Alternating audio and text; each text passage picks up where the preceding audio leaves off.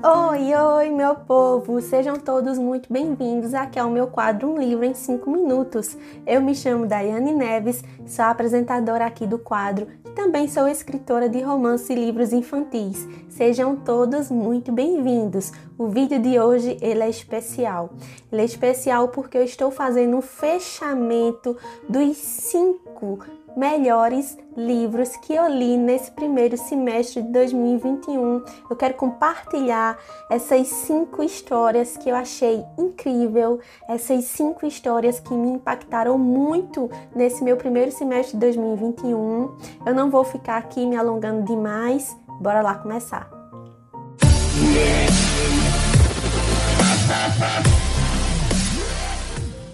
Gente, o vídeo de hoje está muito especial. Eu espero muito que vocês gostem, porque assim eu estava bem ansiosa para gravar ele aqui para vocês.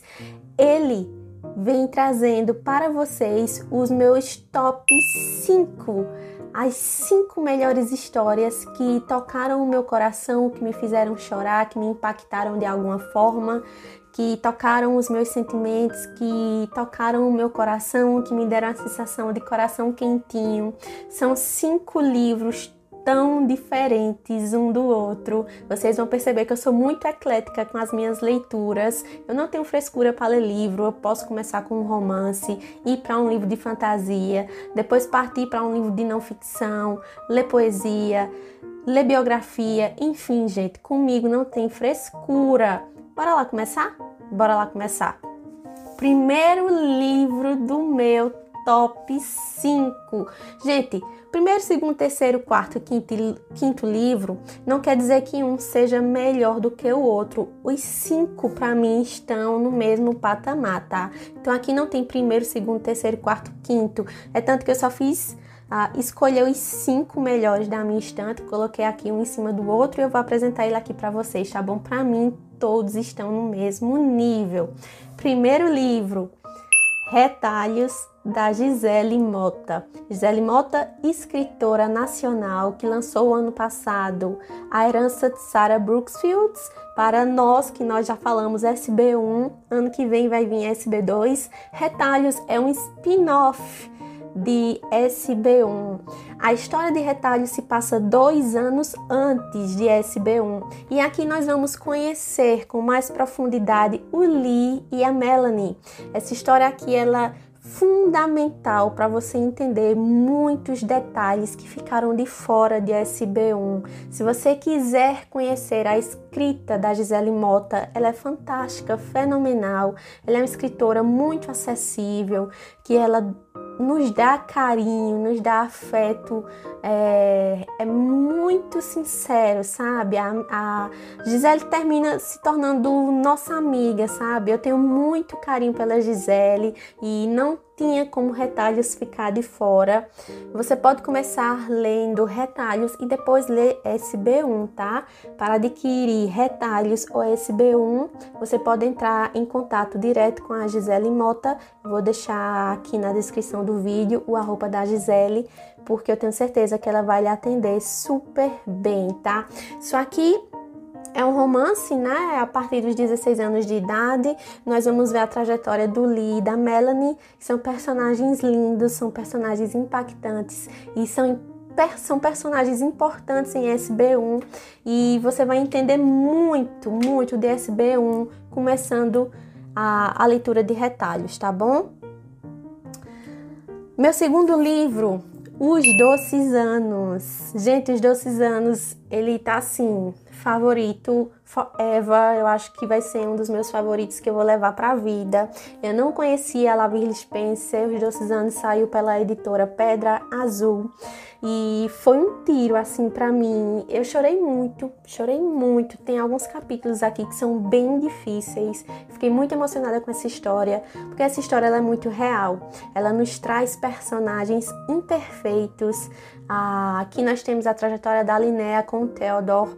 Theodore é um homem muito difícil e vai se apaixonar pela Linnea. A Linnea vai se apaixonar pelo Theodore, só que eles têm aí uma diferença de idade enorme e isso vai impactar muito a, nas decisões do Theodore que a princípio não admite os sentimentos dele pela Linnea por conta dessa diferença de idade.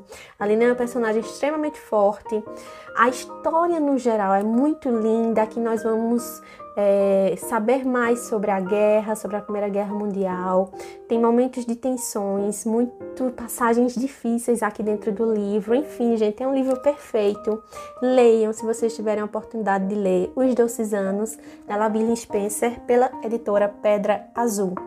Meu terceiro livro, a biografia da Mary Stuart, escrito pelo Alexandre Dumas. Essa edição aqui é da editora Wish espetacular essa edição, ela é linda por dentro, por fora, capa, diagramação, minha Nossa Senhora, olha o marcador, olha o marcador e ainda tem é, esses cartões, né? Eu falo, eu chamo isso aqui de cartões postais. E, enfim, biografia incrível. Eu acho que eu marquei quase toda a biografia quando eu leio livros de não ficção para estudar mesmo, para adquirir conhecimento. Normalmente são os livros que eu risco. Eu uso marcador, eu uso lápis. Já nos livros de não ficção eu não faço isso, tá? Mas nos livros de não ficção, biografias e afins, eu me dou o luxo de riscar. Eu acho que absorvo melhor as informações. Aqui nós vamos ver a história da vida da Mary Stuart, prima da rainha Elizabeth I, Mary Stuart, que foi rainha da Escócia, mas que incrivelmente não conseguiu reinar. Eu acho que o fracasso da vida da Mary Stuart já estava traçado, assim, a partir do momento que ela pisa na Escócia, que ela deixa a amada terra, né, a França, que ela ama tanto, e partir do momento que ela pisa na Escócia, é só derrocada. Enfim, a trajetória de vida da Mary Stuart é um verdadeiro fracasso. É muito interessante se você quiser ler a história da Mary Stuart e depois, se você quiser compartilhar comigo a sua opinião, você me fala o que é que você acha. Me fala se você é time Mary Stuart ou se você é time da Rainha Elizabeth I. Eu quero ler muito uma biografia da Rainha Elizabeth para poder eu defini o meu posicionamento com relação às duas, porque até então ah, eu não defendo nenhuma nem outra. Porém, o Alexandre Dumas é, puxa sardinha para meu Stuart aqui, tá, gente? Digo logo. É isso. Gostei muito, indico para vocês. Próximo livro, Os Manuscritos Perdidos da Charlotte Brontë. Essa edição super maravilhosa super maravilhosa perfeita da Faro Editorial, que é em capa dura, com essa amarração aqui na lateral, com essa saiazinha aqui, que isso aqui sai, gente. Isso aqui sai, tá?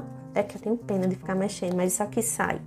Também é um livro de não ficção, onde a gente vai aprender bastante sobre a juventude da Charlotte e dos outros irmãos. Aqui não fala somente sobre a Charlotte, aqui a gente vai ver sobre um livro que foi perdido em um acidente, né, a, é, com um navio, né, um livro que pertenceu à mãe dos irmãos Brontë.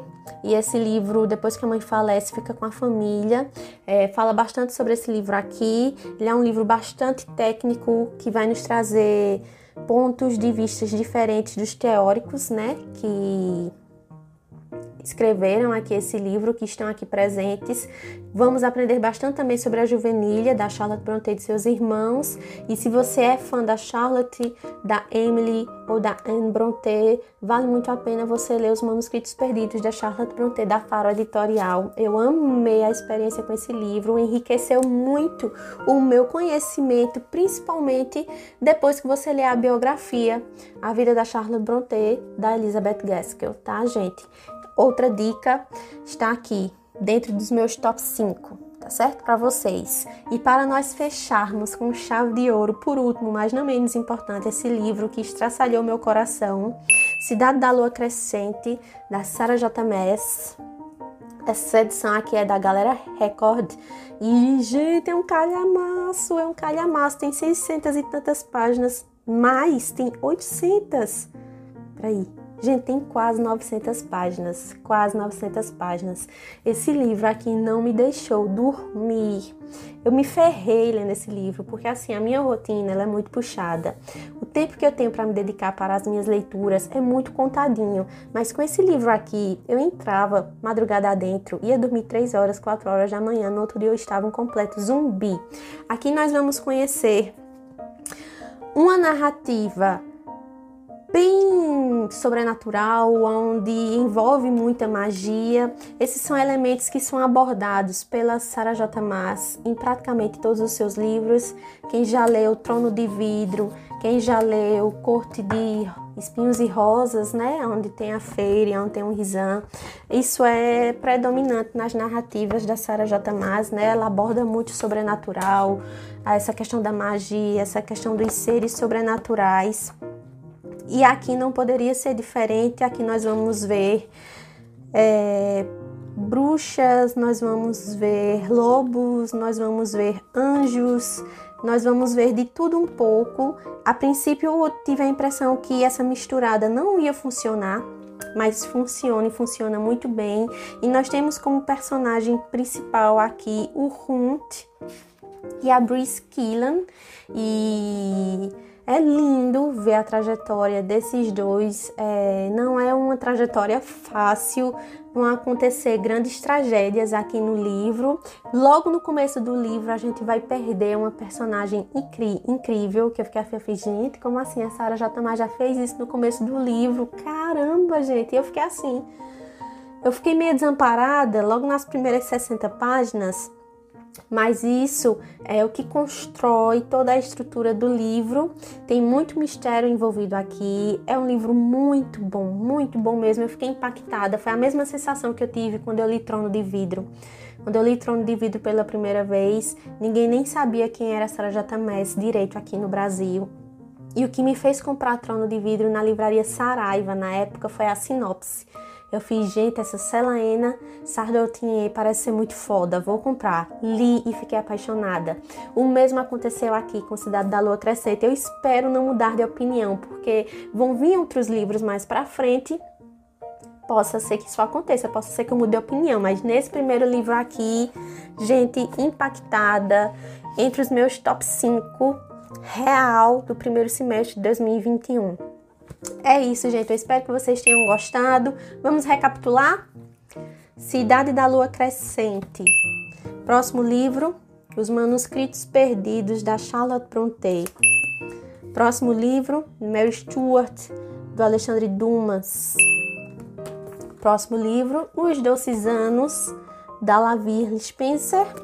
E o próximo livro, Retalhos, da Gisele Mota. Se você ainda não leu nenhum desses livros, eu recomendo demais. E se você já leu, compartilha comigo a sua opinião.